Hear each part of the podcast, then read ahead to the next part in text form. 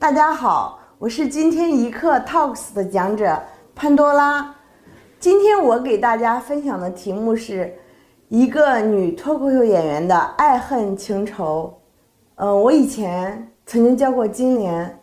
我是一名脱口秀爱好者，我经常会参加一些脱口秀的演出，然后也参与组织一些活动。为什么我不说自己是个脱口秀演员呢？因为现在我觉得自己还远远不够，这么说的话有点亵渎了脱口秀的感觉。其实对于脱口秀，我不仅是喜欢，我也心存一种敬畏。我先说说关于什么是脱口秀吧。这里我所说的脱口秀，它不是很广泛的一个概念。我这里说的脱口秀就是 stand up comedy。也就是说，一个人拿着一个麦，然后在舞台上说这样一种现场的演出形式。这种艺术形式呢，在国外流行了几十年，在我们国家也是有根可循。比如说单口相声，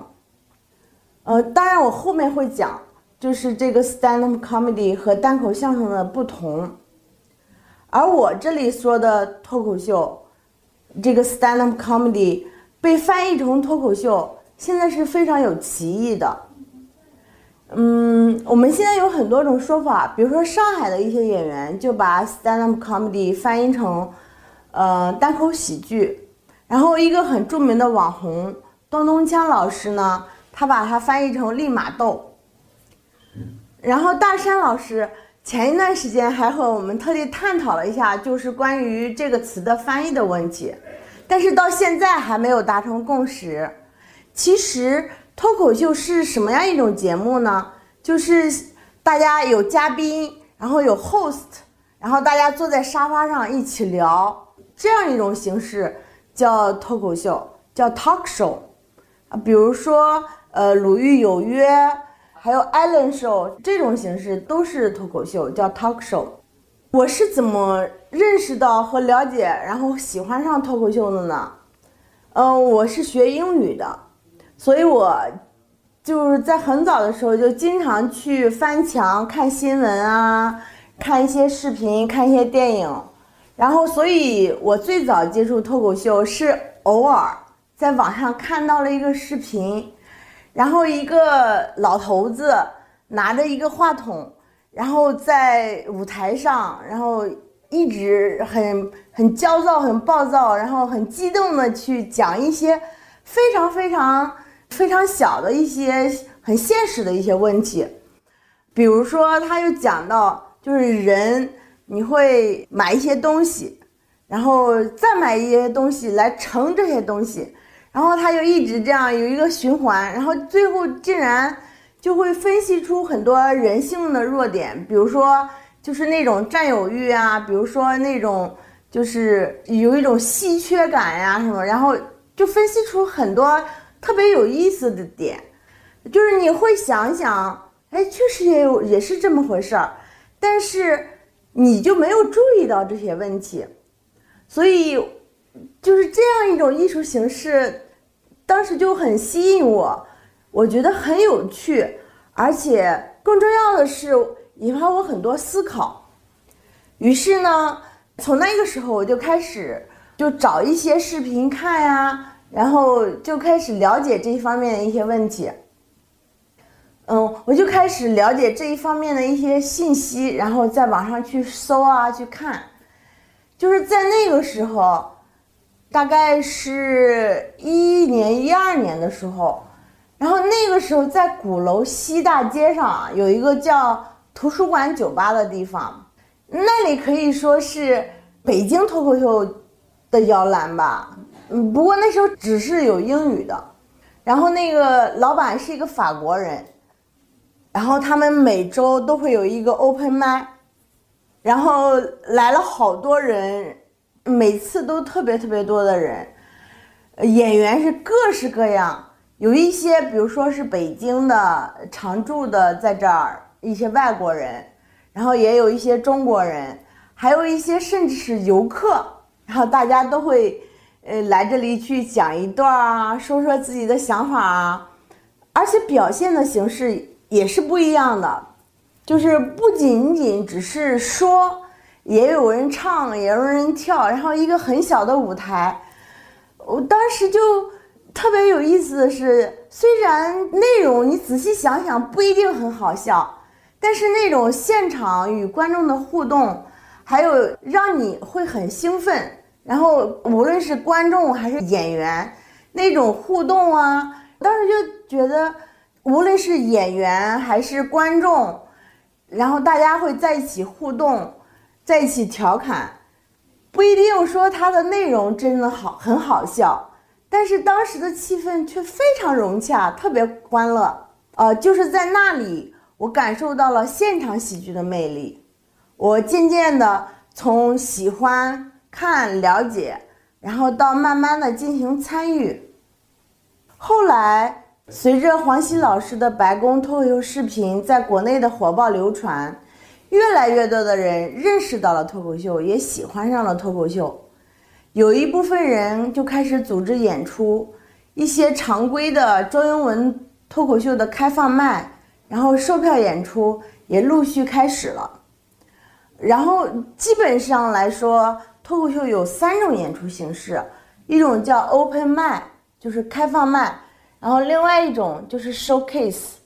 然后另外还有一种就是专场，就是比如黄西老师那种。个人专场，一个人讲一个多小时，然后有几个演员给他开场，然后 showcase 呢，就是几个演员，大概有五六个，然后大家在一起，一个人八分钟，一个人十分钟，然后这样叫 showcase。然后开放麦呢，就是，呃，开放麦是最初级的阶段，也就是说大家都可以，然后报名，一个人讲五分钟，你也可以不断的讲讲一些段子。然后呢，把这些段子就是不断的磨练，当磨练到一定程度的时候，你就可以上 showcase 了，啊，是这样一种过程。我们现在北京也有几个固定的脱口秀演出的地方，有热力猫俱乐部、中粮广场的北京喜剧中心、三里屯的老书虫、南锣鼓巷的六九咖啡，这些地方都有一些经常性的一些脱口秀演出。然后感兴趣的朋友可以上网去查一下，然后联系他们。我有很多朋友看完我的演出以后，比如说呃外国人，他们就是说哇潘多拉太酷了，然后加油啊什么的。然后但是一些中国朋友，他们却有不一样的看法，他们就会说，你你也老大不小的了，你为什么不干点正经事儿呢？他们认为甚至觉得。嗯，脱口秀不是一件很正经的事情，但是这些并没有动摇我对脱口秀的喜爱。我为什么这么喜欢脱口秀呢？嗯，其实我是一个很容易厌倦的人，呃，无论是感情还是工作，但是对于脱口秀，我却一直没有变，一直都特别喜欢，因为我发现脱口秀在潜移默化的影响了我，它带给我最大的改变。就是我学会了换位思考，学会了各种角度的去考虑同一个问题。其实吧，脱口秀和学外语是一样的，就是因为一开始的时候你会觉得很容易，然后越学越会觉得难，因为你学的不仅仅只是一种技能，而且你最终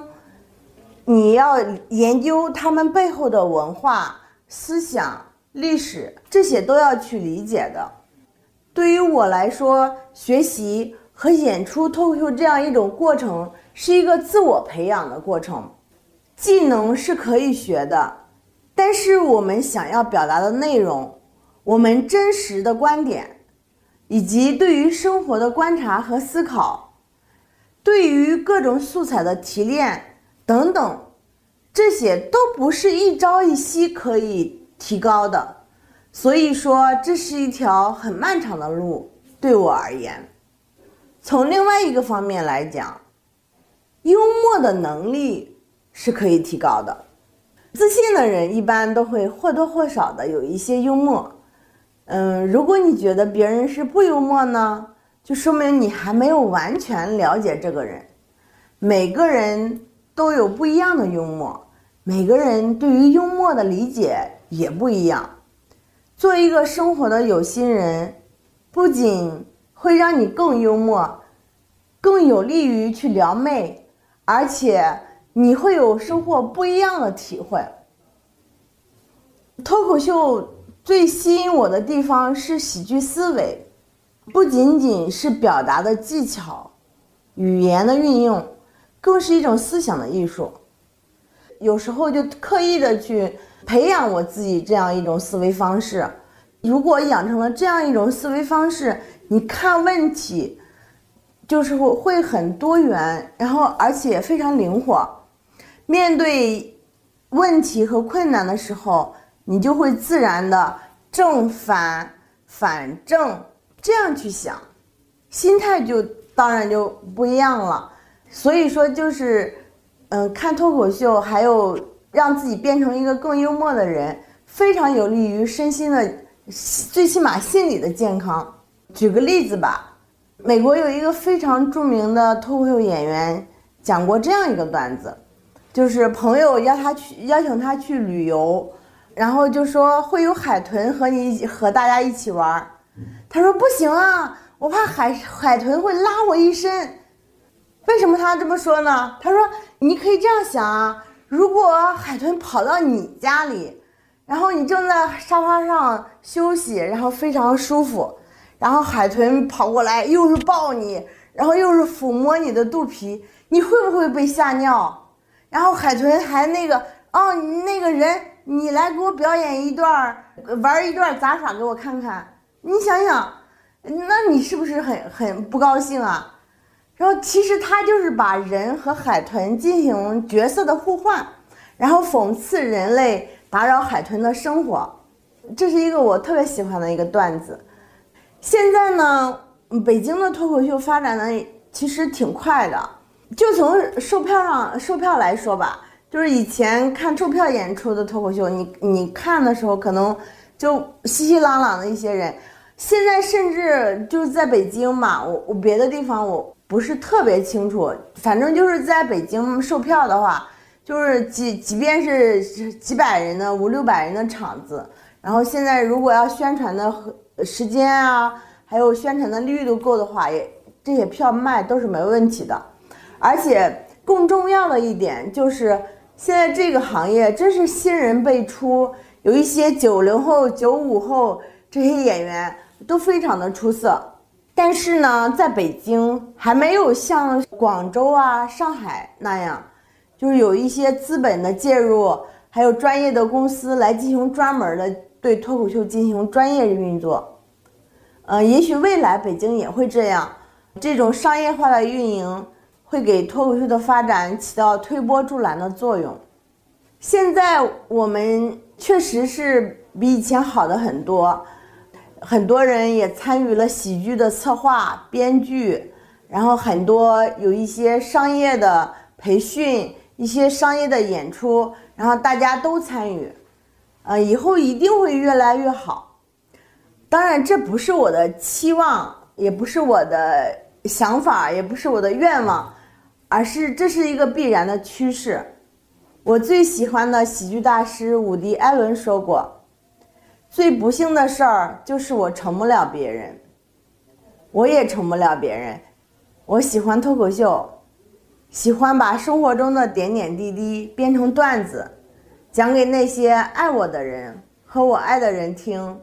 而我收获的是他们满满的欢笑。谢谢大家，我是潘多拉。